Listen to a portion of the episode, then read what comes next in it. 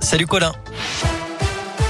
Salut Cyril, salut à tous. À la une de l'actualité cet après-midi, les militaires russes aux portes de Kiev, la capitale de l'Ukraine. Un peu plus de 24 heures après le début de l'offensive militaire russe, Vladimir Poutine appelle d'ailleurs les militaires ukrainiens à prendre le pouvoir en renversant le président élu et son entourage. Elle est qualifiant, je cite, de néo-nazis et de drogués. Cet après-midi, les 27 pays de l'Union européenne ont pour la première fois adopté une série de sanctions financières directement contre le président russe et son ministre des Affaires étrangères à l'origine de cette offensive. Leurs avoirs bancaires dans l'Union ont notamment été gelés. La France se déclare également cet après-midi favorable à l'exclusion du pays du système bancaire international SWIFT, a annoncé Bruno Le Maire, le ministre de l'économie.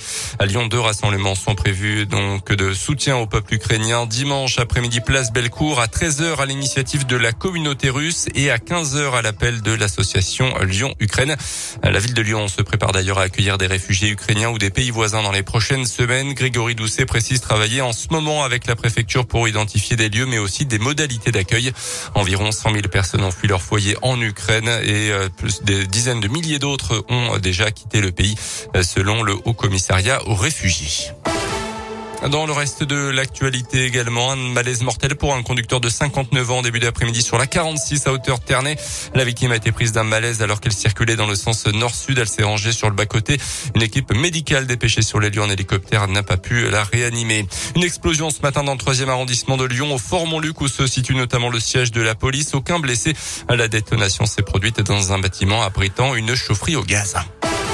Du foot et l'OL connaît son adversaire en huitième de finale de Ligue Europa. Ça sera l'équipe portugaise du FC Porto. Écoutez la réaction du milieu de terrain de l'OL, Lucas Paqueta. Il était en conférence de presse tout à l'heure avant le match contre Lille en championnat ce week-end.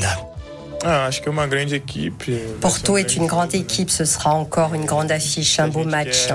Il faut affronter ce genre d'équipe. J'aime rencontrer euh, ces grandes équipes, c'est quelque chose que, que j'affectionne particulièrement. Mais d'abord, focus sur Lille. Euh, nous avons ce match-là dimanche avant de penser à, à, Porto et de se qualifier pour euh, un prochain tour en, en Europa et pour conquistar sa classification. Le tirage au sort des huitièmes de finale de la Ligue Europa a eu lieu à la mi-journée. Match aller donc à Porto le 9 mars. Le retour se jouera à l'OL Stadium de Dessine le 17 mars. Un mot de basket également à cause de la crise en Ukraine. L'Euroleague a annoncé tout à l'heure que les clubs russes ne seraient pas exclus de la compétition, mais que les rencontres prévues en Russie se joueraient finalement ailleurs avec nos valeurs, celles du club et les biennes. Jamais de la vie nous n'irons en Russie. La semaine prochaine avait déjà prévenu Tony Parker, le président de l'Asvel, après la défaite des Villeurbanais hier soir face à Berlin. Et puis une très bonne nouvelle pour les fans des Rolling Stones. Le mythique groupe britannique sera en concert à l'OL Stadium l'été prochain, le 15 ou le 19 juillet. La date définitive doit être connue dans une dizaine de jours. Merci Colin.